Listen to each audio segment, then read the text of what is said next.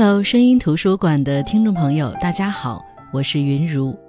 用生活所感去读书，用读书所得去生活。这里是由喜马拉雅独家播出的声音图书馆。那不勒斯四部曲的最后一部《失踪的孩子》分为上下部。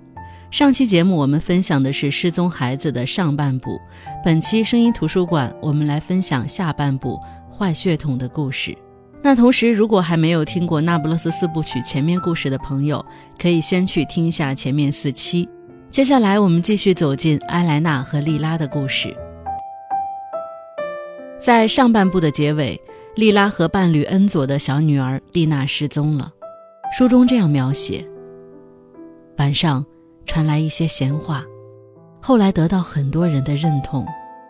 孩子追着一个蓝色的皮球，从人行道。跑到了大路上，这时候正好开过来一辆卡车，那辆卡车是泥土色的，开得很快。道路上有坑，它摇摇晃晃，一路锵锵作响。没人看到别的，只听到一声撞击的声音。这种撞击的声音很快从讲述变成了任何听到这个声音的人的记忆。卡车没有刹车，也没有任何迟疑。他和蒂娜的身体，还有她的辫子，一起消失在大路的尽头。路上没有留下一滴血，什么也没有。那辆车子消失了，孩子也永远消失了，无影无踪。女儿的消失让丽拉再次陷入窒息的痛苦之中。她的女儿不是因为生病、事故或者暴力事件死去。而是忽然消失了。如果一个几岁的孩子死了，死了就完了，大人再伤心，也有时间去治愈这一切。但假如是失踪了，那么你的生活就再也不会恢复了。你会时时刻刻想这个问题：他会不会在街上流浪乞讨？会不会有人将他肢解了？会不会他的器官被取出来高价卖给另外一个孩子？假如他活着，他长大，有一天在路上遇到他，你是否还能认出他？当一个孩子失踪而非死去，那么你的痛苦就不会有着落。莉拉没有一具失去的生命可以拥抱，她没办法在孩子的遗体前痛哭，也不能举行一场葬礼。她的一部分随着蒂娜的失踪而忽然间消失了。蒂娜一开始失踪的时候，很多人参与了对她的搜寻。埃莱娜也借助了自己的关系，拜托一位记者报道此事。可孩子仿佛人间蒸发一般，经过几周大规模扫荡式的寻找之后，依然一无所获。人们觉得蒂娜一定是已经死了，他们向莉拉表示遗憾和同情，但莉拉并不领情。莉拉早已看穿这种把戏，在这些人肤浅表面的同情之下，藏着对他深深的厌恶和恐惧。时间久了，没人关心在乎蒂娜到底去哪儿了，只有莉拉、恩佐，还有小部分人在寻找蒂娜。一些孩子甚至拿蒂娜的失踪编成童谣，一些对莉拉怀有恶意的人，甚至会给她寄一些小孩子的衣物。沾着红色颜料的玩具。女儿蒂娜的失踪让莉拉陷入了无限的挣扎和痛苦之中。逐渐的，她开始转移注意力，她把艾莱娜的小女儿伊玛作为自己重点照顾的对象。她通过很多方式嘲讽艾莱娜是个不合格的母亲。莉拉向伊玛倾诉很多事情，但是让伊玛感到不解的是。他从来没有见过莉拉阿姨因为蒂娜的失踪而落泪。当女儿问艾莱娜时，艾莱娜对她解释道：“眼泪不代表痛苦，没有眼泪通常代表更深的痛苦。可生活和命运对莉拉的折磨并没有结束。在蒂娜失踪后不久，莉拉的哥哥里诺被发现死在一个废弃的铁轨车厢里。”疑似和吸毒相关。当利诺死去后，人们说是莉拉一直在利用自己的哥哥，他们造谣说莉拉窃取了李诺的创意，是莉拉凭借着李诺的智慧，让当时富有的斯特凡诺家看上自己，从而变成贵妇。但事实恰好相反，当时莉拉家的鞋垫鞋子的设计稿都出自莉拉之手，而莉拉是凭借自己的智慧与本事，吸引了那些有权势家族的公子哥们。没有莉拉，他的哥哥李诺可能一文不值。但听到那些谣言的莉拉似乎并不在意。李诺死后，他唯一的反应就是承认那些谎言。他说：“我早就发现每个人都按照自己的方式去回忆过去。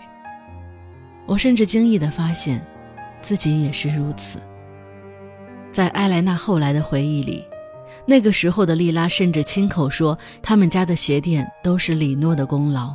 他把李诺对自己做的事情都一笔勾销了，唯一活在莉拉心中的李诺，是在他小时候那个在父亲面前保护自己、纵容自己发挥聪明才智的好哥哥。接二连三不幸的遭遇让莉拉身上有一种力量，她向周围散发那种力量，她会带着恶狠狠的目光向大路走去，然后走向小公园。人们看到他会不由自主地低下头，或者将目光移开，即使有人跟他打招呼，他也毫不在意。就在一次艾莱娜陪莉拉散步的路上，他们再次遇到了索拉拉兄弟二人。在攀谈中，兄弟中的一个扯下了艾莱娜手上的手镯，那是艾莱娜的母亲留给她的。虽然他们兄弟再三表示会将手镯修好送回来。但是莉拉并不相信。之后不久，莉拉的身体出现了问题，在埃莱娜的劝告下，莉拉终于同意去看医生。检查后发现莉拉的子宫长了一个肿瘤，于是医院把莉拉的子宫切除了。就在同一天，一直称霸那不勒斯地区的索拉拉兄弟二人被人枪杀在教堂门口。对于埃莱娜而言，索拉拉兄弟一直是那不勒斯的背景，是一种常态，像是某种永恒。在生命里的某些时刻，当大家忙于其他事情时，这些貌似永恒的东西会出人预料地垮掉。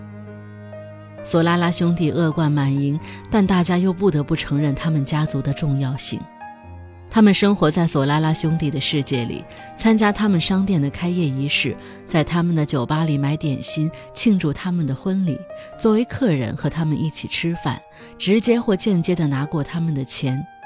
这个小小的城区都和这对兄弟有着千丝万缕的联系。在索拉拉兄弟死去不久后，艾莱娜收到了一个红色的盒子，盒子上的纸条上歪歪扭扭地写着。对不起，三个字。后面则是索拉拉兄弟中哥哥马尔切洛的签名，名字写得很工整，就像他们共同的小学老师教给他们的字体一样。盒子里是当时被马尔切洛弄坏的手镯，手镯打磨得锃亮，像新的一样。之后的事情则是围绕着埃莱娜的三个女儿和莉拉的儿子展开的。埃莱娜的大女儿阿黛尔一直迷恋着莉拉的儿子李诺，但令人意想不到的是，李诺竟然带着埃莱娜的二女儿艾尔莎私奔了，这造成了他的大女儿阿黛尔和二女儿艾尔莎之间巨大的矛盾。可事实上，艾尔莎并没有很喜欢李诺。他这么做只是为了让姐姐阿黛尔痛苦。阿黛尔为了逃离这些，最终决定去美国，而艾尔莎看到阿黛尔的逃离，也渐渐对李诺失去了兴趣。孩子们发生的事情加速了埃莱娜的决心，那就是永远离开那不勒斯。一九九五年，埃莱娜彻底离开了那不勒斯，搬去都灵住。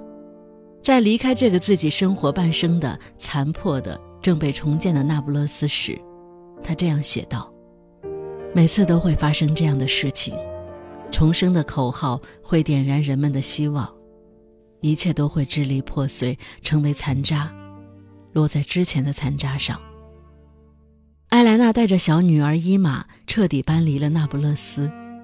在离开之前，莉拉终于对他说出了心中多年的疑惑。大家还记得吗？在上一部中，因为艾莱娜那部小说的成功，引来了杂志社为艾莱娜拍照。当时艾莱娜的三个孩子都不在，而年幼的蒂娜对照相机十分好奇，于是央求艾莱娜阿姨带她一起照相。而在照片登出报纸时，照片的标注是艾莱娜和她的小女儿蒂娜。对此，莉拉一直有一个猜测。就是当时那些绑架蒂娜的人真正想要的，是艾莱娜的女儿伊玛，但正是那张照片的错灯，他们找错了人，绑走了蒂娜。莉拉的这个猜想让艾莱娜不敢相信，原来这么多年，莉拉一直怀着这样的念头，和艾莱娜还有她的三个女儿们生活了这么久。艾莱娜想。人与人的每种强烈关系都充满了圈套。假如你希望这种关系得以延续，那你要避免这些圈套。那是艾莱娜最后一次见莉拉，一个五十一岁的女人，看起来要比实际年龄老十岁。她有时说话会非常激动，脸变得绯红，她的脖子也会红起来。她的目光很迷离，她用手捉住裙子扇风。我和伊玛都会看到她的内裤。在艾莱娜搬到都灵后，她和莉拉偶尔会打电话联系。那时候，莉拉就在电话里说过自己想要消失，想要把自己删除掉这样的话。她说：“我想把自己的名字解开、拆散、丢掉、忘记。”这样说完后，她的心情似乎会好一点。二零零五年。艾莱娜已经六十岁了，她的三个女儿都有了好的前途和家庭，并不需要自己帮忙。艾莱娜看到书架上自己曾经写的那些书，突然察觉到，她说：“我察觉到这些文字的脆弱，我一直以来的不自信越来越明显了。我怀疑我的作品还有我的能力。作为一个来自落后地区的作家，我获得了广泛的认可。”最终会展示出贫瘠可怜的内涵。我几个女儿的成功，我获得的名利，我的情人们，这些，都不再让我满意。我的整个生命，只是一场为了提升社会地位的低俗斗争。被焦虑和痛苦打碎的埃莱娜决定违背和莉拉的约定，写下和莉拉的故事。而艾莱娜和莉拉持续半个世纪的友谊，也将随着这本小说的发表彻底破裂。艾莱娜老年时期的小说《友谊》大获成功，但是她和莉拉两人的关系也因此彻底终止。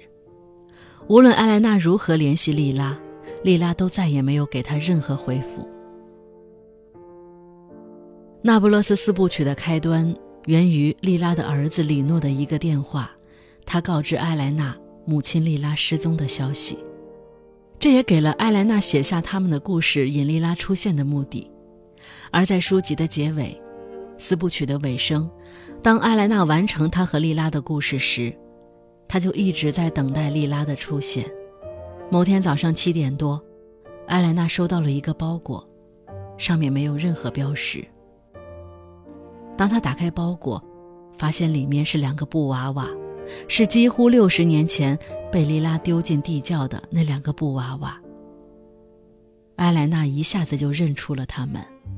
艾莱娜一方面为莉拉没有现身而感到难过，另一方面，她又替莉拉终于走出了那不勒斯，开始过一种她年轻时想要过，却不被允许的生活感到高兴。书中说：“我进了电梯，把自己关进屋子里。”我仔细看着那两个娃娃，我闻到了他们身上散发的霉味儿。把他们靠着我写的那些书的书籍放着，我看到他们那么简陋粗糙，百感交集。真实的生活和小说不一样，过去的生活没有凸现出来，而是陷于黑暗。我想，现在莉拉那么清楚地浮现出来了，我应该放弃继续找她。艾莱娜和莉拉漫长的友谊的故事，终于在这里画下了句号。莉拉没有出现来见艾莱娜，而艾莱娜也放弃了找寻莉拉。他们在老年终于找到了某种我愿称之为平衡的东西，或者说是放开。这本书尾声的章节名叫做“归还”，在我的理解下，是指莉拉归还了两人友谊开始的象征——两个布娃娃，也是埃莱娜归还给莉拉一种自由。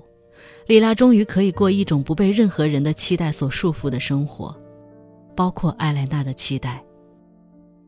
两人的友谊漫长辉煌又深邃，其中包含着爱恨，裹挟着嫉妒，掺杂着懊悔。